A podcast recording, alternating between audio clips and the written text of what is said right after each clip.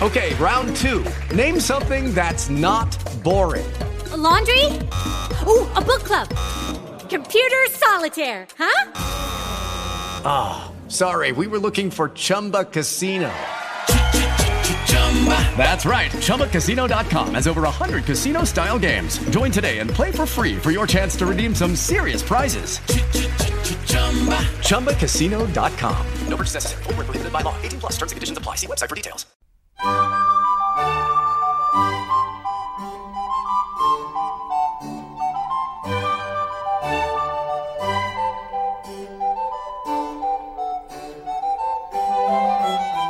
A continuación os presentamos Musicalia, un espacio sonoro donde podréis conocer, sentir y disfrutar de la música clásica.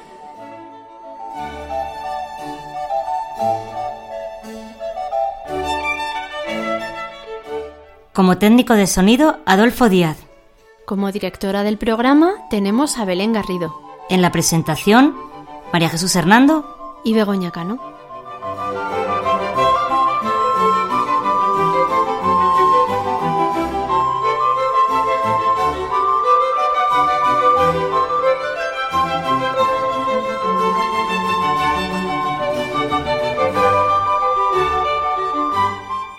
Podéis poneros en contacto con nosotros a través de los siguientes medios.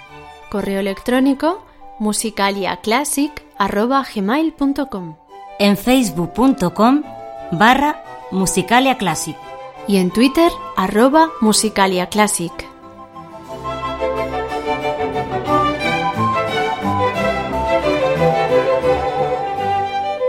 Muy buenas amigos oyentes, aquí estamos otra vez los de Musicalia. Hola Begoña. Hola María Jesús, pues sí, otra vez estamos por aquí. Esperamos que este programa, el sexto ya de nuestra temporada, os guste incluso más. bueno, esperemos que por lo menos lo mismo o más que los anteriores.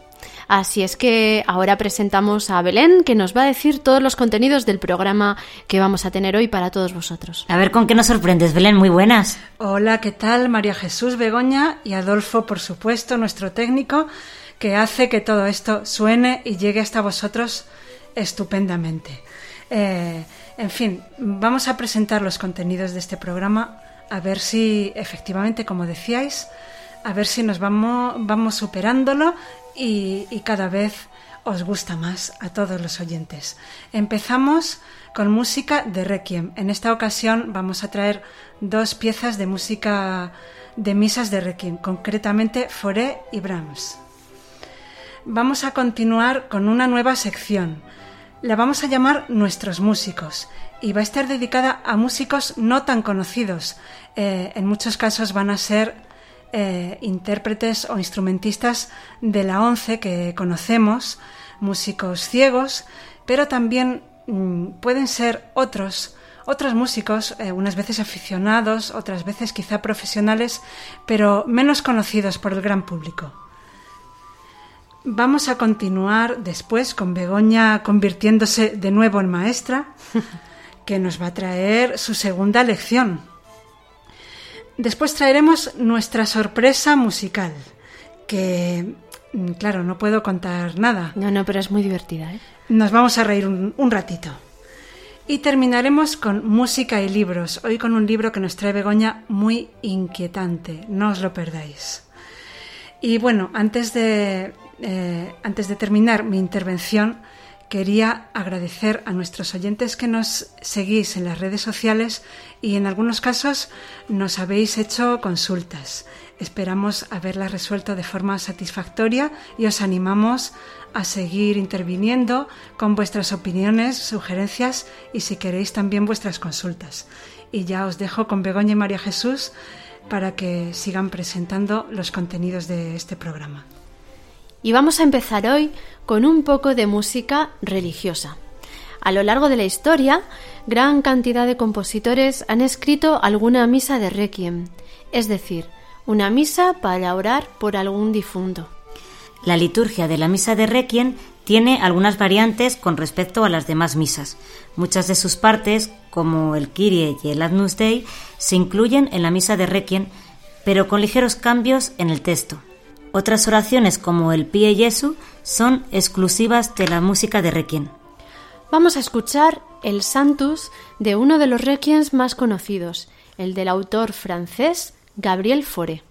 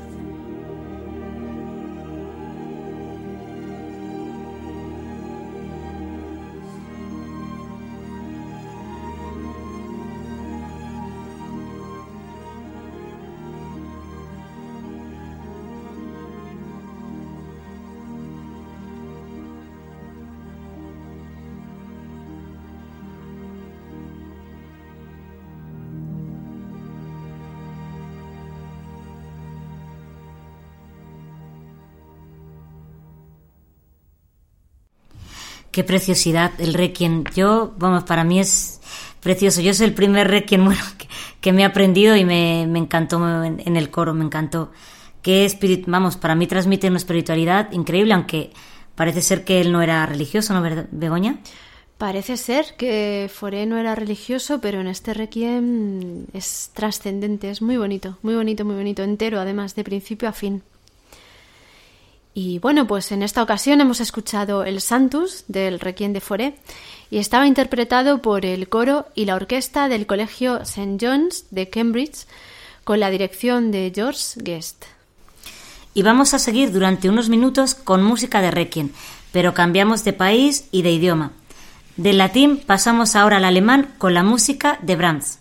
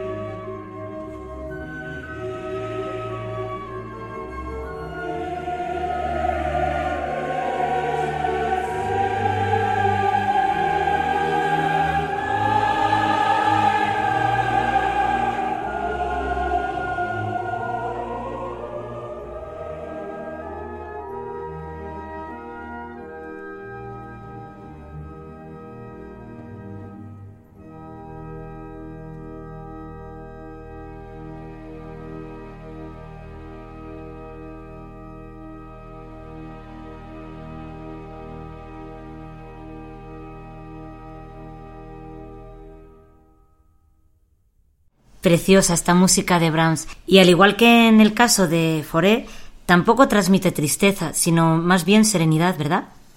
Pues sí, transmite una serenidad y parece mentira que siendo una música y funtos pueda, pues bueno, transmitir tanta paz. Eso era lo que ellos querían.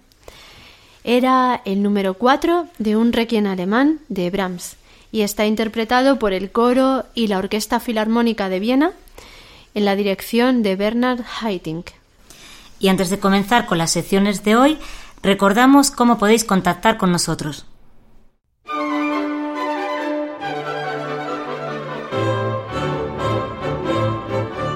Si quieres contactar con nosotros, puedes utilizar los siguientes canales. Nuestro correo electrónico musicaliaclassic.gmail.com Nuestro Twitter arroba musicaliaclassic o nuestro Facebook facebook.com barra musicaliaclassic.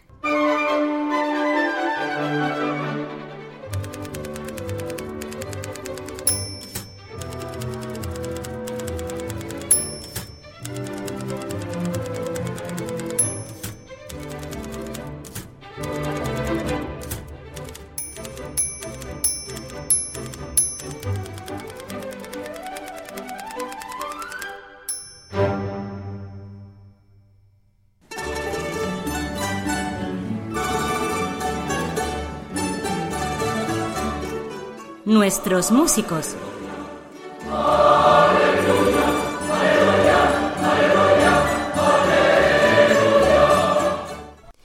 Y seguimos estrenando secciones en este programa. Queremos presentaros a músicos que quizá muchos de vosotros no conozcáis. Sus nombres no son populares. Muchos de ellos no se han dedicado a la música clásica ni han podido llegar a vivir de ella, pero todos se han esforzado por cultivar esa gran pasión y han dedicado muchas horas y esfuerzo a perfeccionarse en el maravilloso arte de la música. Y hoy vamos a conocer a uno de ellos, Carlos Gómez Álvarez. Él nació en una aldea de Lugo y estudió en la ONCE, en los colegios de Pontevedra y Madrid. En esta etapa comenzó su afición por la música. Primero estudió violín, más tarde siguió sus estudios en el Real Conservatorio Superior de Música de Madrid, comenzando su carrera como tenor lírico. Después se le concedió una beca para ampliar sus estudios en Italia, donde realizó un curso de canto con Arrigo Pola, que fue también profesor de Luciano Pavarotti. Como violinista formó parte del sexteto de la sede de la ONCE en Madrid. Después se centró en su carrera como tenor. Ha actuado por toda España, realizando numerosos recitales con acompañamiento de piano. Ha grabado dos discos. También durante una larga etapa, desde 1988 y casi hasta la actualidad, ha dirigido el Orfeón Fermín Gurbindo de la ONCE de Madrid tendremos ocasión de escuchar a este coro. Hoy vamos a conocer la faceta de Carlos Gómez como tenor. En nuestra etapa anterior de Musicalia realizamos una entrevista a Carlos Gómez y en ella tuvo la valentía de cantar a capela una canción. Vamos a recordar ese momento. Bueno, pues voy a cantar un trocito de la canción mm, Después que te conocí de Eduardo Toldrá.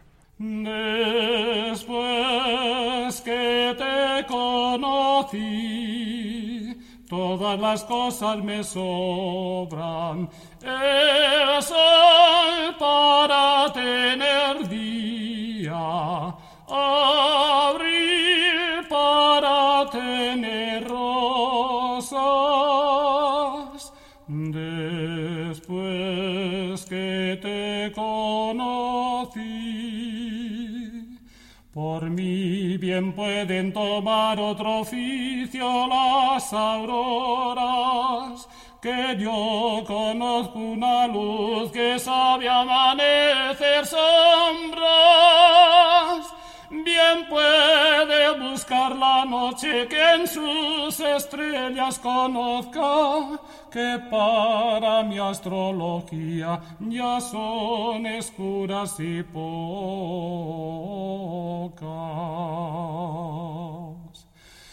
Después que te conocí, todas las cosas me sobran.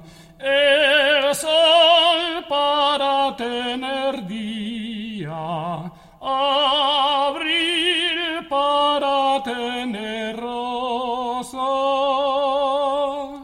Después que te conocí,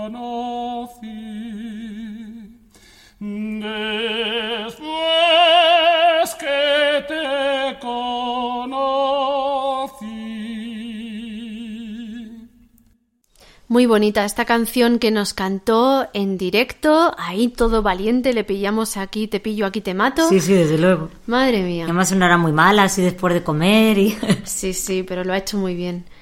Carlos Gómez. Después que te conocí es como se titula la canción y es de Eduardo Toldrá. Ahora vamos a escucharlo cantando en el segundo de sus discos. Se titula Mi niña se fue a la mar. Es un disco dedicado a la música española, con canciones y fragmentos de zarzuela. Y Carlos está acompañado al piano por Carmen Navidad. Vamos a escuchar una de estas canciones, la que da título al disco. Mi niña se fue a la mar.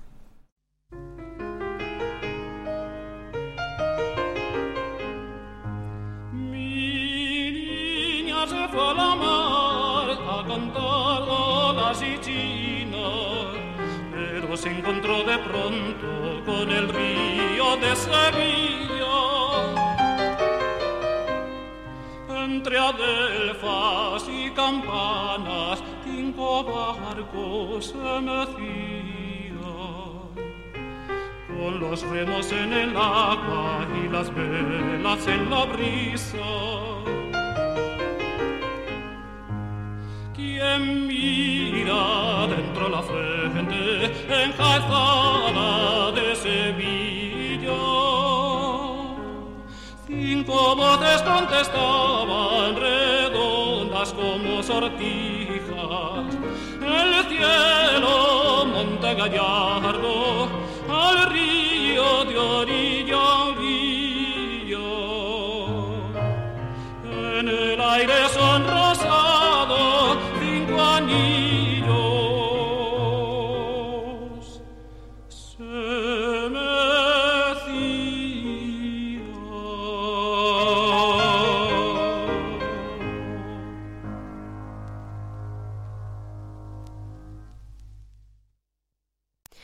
Hemos escuchado al tenor Carlos Gómez Álvarez, acompañado por la pianista Carmen Navidad.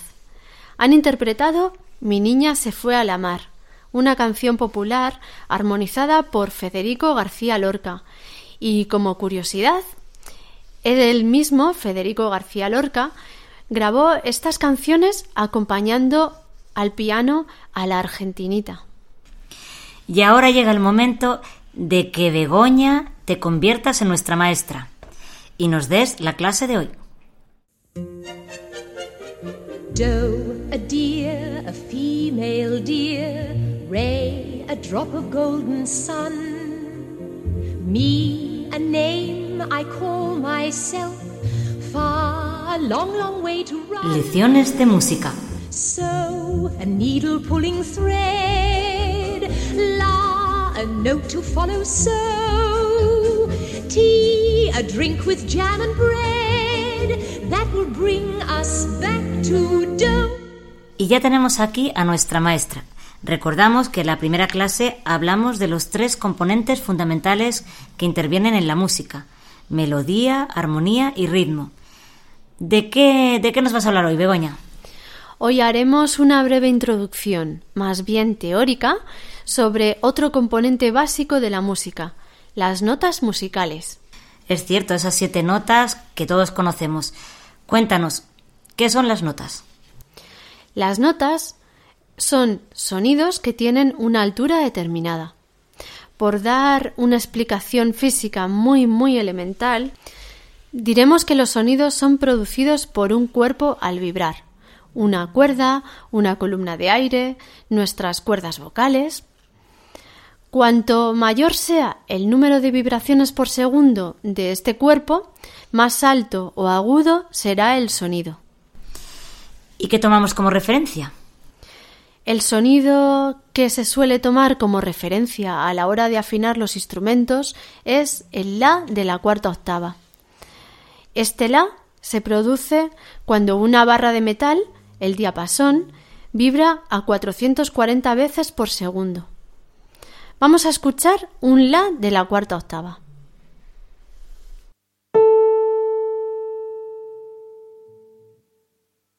Ahora vamos a escuchar un la sido más agudos, en este caso de la quinta. With lucky landslots, you can get lucky just about anywhere. Dearly beloved, we are gathered here today to. Has anyone seen the bride and groom? Sorry, sorry, we're here. We were getting lucky in the limo and we lost track of time. No, Lucky Land Casino, with cash prizes that add up quicker than a guest registry. In that case, I pronounce you lucky. Play for free at LuckyLandSlots.com. Daily bonuses are waiting. No purchase necessary. Void were prohibited by law. 18 plus. Terms and conditions apply. See website for details. Judy was boring. Hello. Then Judy discovered ChumbaCasino.com. It's my little escape. Now Judy's the life of the party. Oh baby, Mama's bringing home the bacon. Whoa, take it easy, Judy. The Chumba life is for everybody. So go to ChumbaCasino.com and play over 100 casino style games. Join today and play for free for your chance to redeem some serious prizes. ChumbaCasino.com. No purchase necessary. Void where prohibited by law. 18 plus terms and conditions apply. See website for details. Estaba del piano.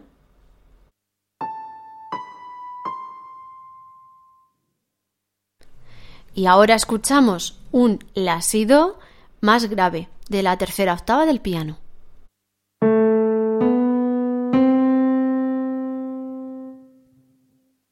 Y por cierto, todos conocemos los nombres de las notas. Do, re, mi, fa, sol, la, si. Pero, ¿se sabe de dónde proceden estos nombres? ¿O quién inventó? Sí, la verdad es que lo sabemos. Quien puso nombre a las notas, al menos a las seis primeras, fue Guido de Arezzo. Este señor era un monje italiano que vivió en el siglo XI. Fue un importante teórico musical. ¿Y qué se le ocurrió? Pues para poner a cada nota su nombre, tomó los seis primeros versos de un himno a San Juan Bautista, que se cantaba con frecuencia en la liturgia de aquella época. Este himno fue atribuido a Pablo el diácono. Guido de Arezzo observa que cada uno de los versos de este himno comenzaba por una nota más alta que el verso anterior. Es decir, empezaba por cada una de las notas de la escala que conocemos hoy en día. Tomó las primeras sílabas de cada verso y con ellas nombró las seis primeras notas musicales. El primer verso decía ut quean laxis, el segundo empezaba por la palabra resonare. El tercer verso empezaba por la palabra mira. Y así los seis primeros versos. Es curioso, pero parece que algunas cosas no cuadran. Por ejemplo, has dicho que el primer verso empezaba con la sílaba ut, ¿no? ¿Qué pasa con el do? Durante bastante tiempo la primera nota se llamó ut hasta que en el siglo XVII Giovanni Bautista Doni la sustituyó por el do, la primera sílaba de su apellido, que la verdad es que no nos engañemos, es mucho más fácil de pronunciar. Y has mencionado solo seis notas. ¿Qué pasaba con el sí? Esta séptima nota también se introdujo tarde, en el siglo XVI. Tomando las sílabas del séptimo verso del himno de San Juan Bautista, Sante Ioannes, es como llegamos al sí. Era una nota muy variable, ya que en la Edad Media había ocho tipos de escalas diferentes. Nos ocuparemos de las escalas con más detenimiento, por supuesto, en otros programas. De hecho, la séptima nota no aparece en este himno a San Juan Bautista, ni siquiera aparece en él. Es muy curioso esto de los nombres de las notas. Y por cierto, hay otras cosas que me gustaría saber.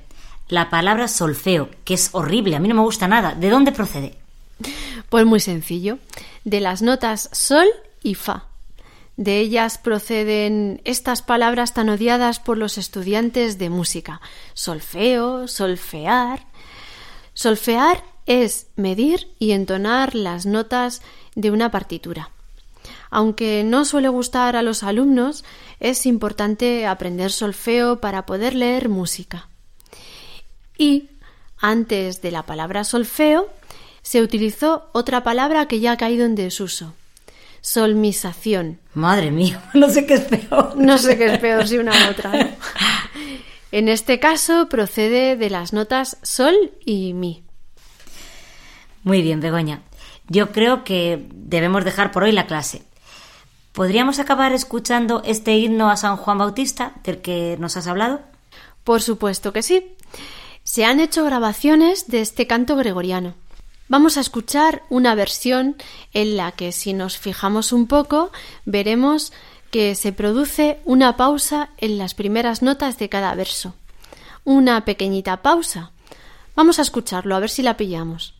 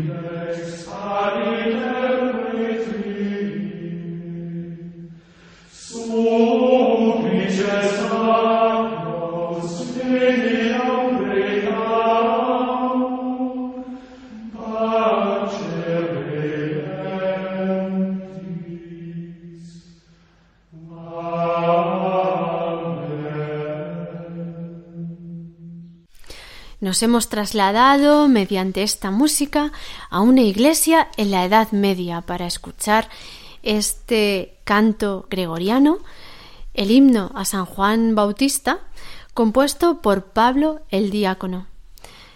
Es el canto gregoriano, como hemos explicado, del que se toma el nombre de las notas musicales. Y ahora llega el momento de...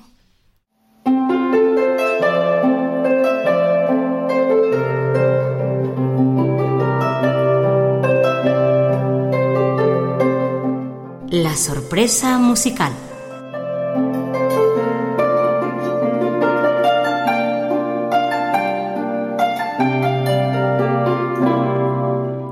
¿De qué? ¿De qué? ¿Que nos has dejado ahí? ¿Eh? Bueno, bueno, yo no lo quiero decir porque nos vamos a reír mucho, de verdad. Está muy bien, muy bien. Eso, eso. Ahora, para relajarnos un poco después de la clase, ya sí, veréis. Sí, Es sí, que... nos va a venir bien, ¿eh? Después de, de tanta clase y tanta teoría y vibraciones y tal, ahora vamos a escuchar algo muy divertido. No tiene desperdicio. Escuchadlo atentamente, ya veréis.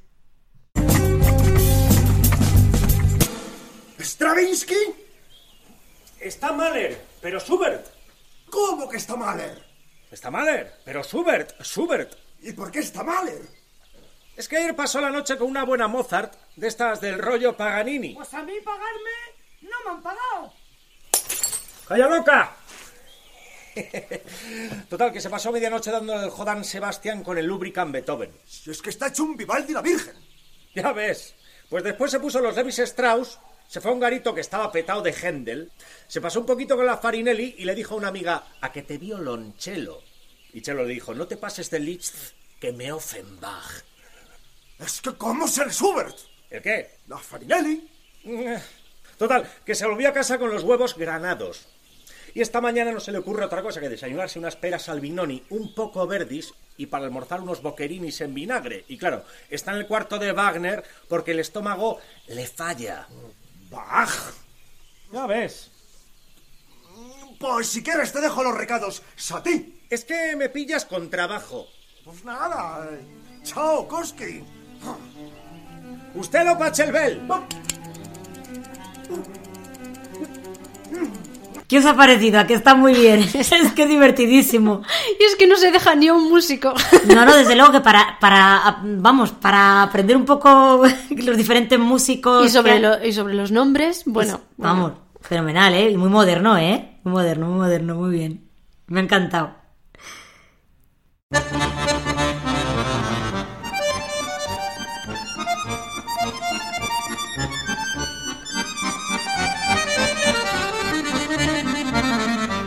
Música y libros.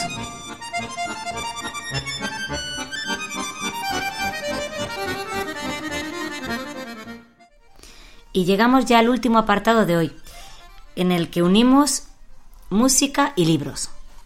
Begoña, ¿con qué nos sorprendes hoy? ¿Con qué libro o novela nos sorprendes hoy? Pues hoy os traigo un texto del libro Violín de Anne Rice. Cuéntanos, ¿de qué trata esta novela? Pues la reseña de este libro dice, un misterioso violinista aparece cada día en la casa de Triana y toca para ella. Triana, que está pasando por unos momentos muy difíciles a causa de la muerte de su esposo, interpreta este hecho como una casualidad afortunada. Si en un principio el virtuosismo del desconocido la acompaña cuando más lo necesita, el extraño encanto de la música la hace sumirse en sus recuerdos más dolorosos. Atrapada en una vorágine de pensamientos obsesivos y confusos, se siente atraída por este violinista a quien en su delirio invoca mentalmente día tras día. Así es como el príncipe ruso Stefanovsky acepta la invitación de Triana, franquea el umbral de su casa para nutrirse de su alienación y atraparla con el fantasma de su música. ¿Qué os ha parecido la reseña? Bueno. Puede estar bien, lo que pasa que bueno, ya veremos a ver cuando nos leas en el momento en que aparece esta, esta escena. Pues este texto que he escogido aparece más bien al principio del libro y se desarrolla cuando Triana, eh, bueno, es un momento muy doloroso para ella, como ha dicho también la reseña, y es justo cuando su esposo acaba de fallecer de una enfermedad muy larga y muy trabajosa que es el SIDA. Entonces, mm, Lucky Land Casino asking people what's the weirdest place you've gotten lucky? Lucky? In line at the deli, I guess? Aha, in my dentist's office. More than once, actually. Do I have to say? Yes, you do. In the car before my kids' PTA meeting. Really? Yes. Excuse me, what's the weirdest place you've gotten lucky? I never win and tell. Well, there you have it. You can get lucky anywhere playing at LuckyLandSlots.com. Play for free right now. Are you feeling lucky? No purchase necessary. Void where prohibited by law. 18 plus. Terms and conditions apply. See website for details. a mí me ha parecido un, un texto desgarrador en el que aparece la música clásica, ya veréis.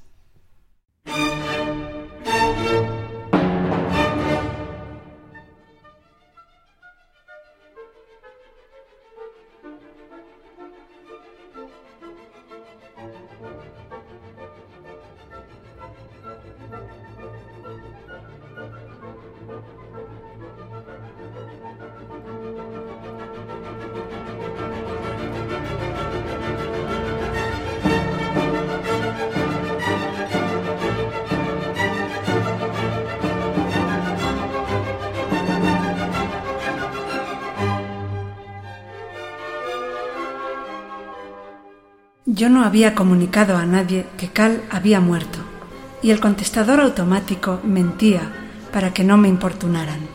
Aquellos dos días me pertenecían. Durante las primeras horas que Cal hubiera desaparecido, me refiero a que hubiera desaparecido definitivamente, después de que la sangre hubiese descendido hacia el extremo inferior de su cuerpo y su rostro y manos y piernas hubieran adquirido un tono lívido, me sentí exultante, como ocurre a veces después de una muerte, y bailé y bailé al son de la música de Mozart. Mozart fue siempre mi alegre guardián, el pequeño genio, según lo llamaba yo, maestro de su coro de ángeles. Pero Beethoven es el maestro de mi corazón oscuro, el que manda en mi vida rota y en todos mis fracasos. Aquella primera noche, cuando Cal solo llevaba cinco horas muerto, después de cambiarle las sábanas, lavar su cadáver y colocarle las manos a los lados del cuerpo, fui incapaz de escuchar a los ángeles de Mozart. Había que dejar a Cal tranquilo con ellos, sobre todo después de tanto dolor. Escuché a Beethoven, me tumbé en el suelo del cuarto de estar de la planta baja y puse la novena de Beethoven. Escuché la parte atormentada, el segundo movimiento. Mozart no podía transportarme, alejarme de la muerte. Era el momento de la angustia y Beethoven lo sabía. Al margen de quién muera o cuándo, el segundo movimiento de la novena sinfonía prosigue sin cesar. Es como una música que avanza incesante, la música de alguien que sube a pie, empecinada, casi vengativamente, por una montaña, que progresa de forma inexorable como si no pudiera dejar de caminar. Luego, esa persona llega a un lugar apacible como los bosques de Viena. Y de pronto parece como si se hubiera quedado sin aliento y se detuviera exultante para contemplar la ciudad que ama, y alza los brazos y empieza a danzar describiendo un círculo. En este pasaje se oye el corno inglés, que siempre evoca los bosques, valles y pastores, y uno siente la paz y el silencio del bosque y la meseta de dicha que ha alcanzado esa persona. Pero entonces, entonces suenan los timbales y la persona empieza de nuevo a ascender por la montaña infatigablemente, avanzando y avanzando. Vacío. Es una música implacable. Esa persona no desistirá. Adelante, hacia arriba, no importa. En el bosque, los árboles, da igual. Lo único que importa es seguir avanzando y cuando vuelve a experimentar un momento de dicha, la dulce y exultante dicha de haber alcanzado la meseta, ésta se halla inevitablemente unida a su incesante marcha, porque no puede detenerse hasta que pare la música. Este es el fin del segundo movimiento, y yo ruedo por el suelo, oprimo de nuevo el botón, inclino la cabeza y dejo que el movimiento prosiga, independiente de todo lo demás, incluso de las grandiosas y magníficas afirmaciones que Beethoven trató de hacer asegurándonos que algún día lo comprenderíamos todo y que esta vida merecería la pena ser vivida.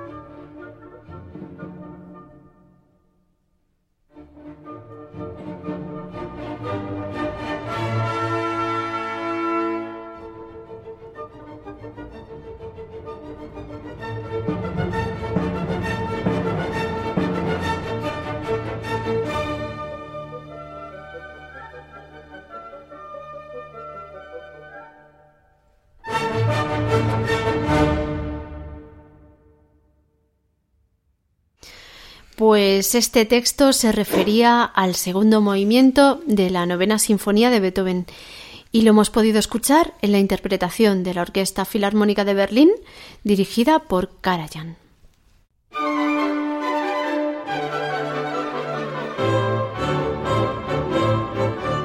Si quieres contactar con nosotros, puedes utilizar los siguientes canales. Nuestro correo electrónico musicaliaclassic.gmail.com Nuestro Twitter, arroba musicaliaclassic. O nuestro Facebook, facebook.com barra musicaliaclassic.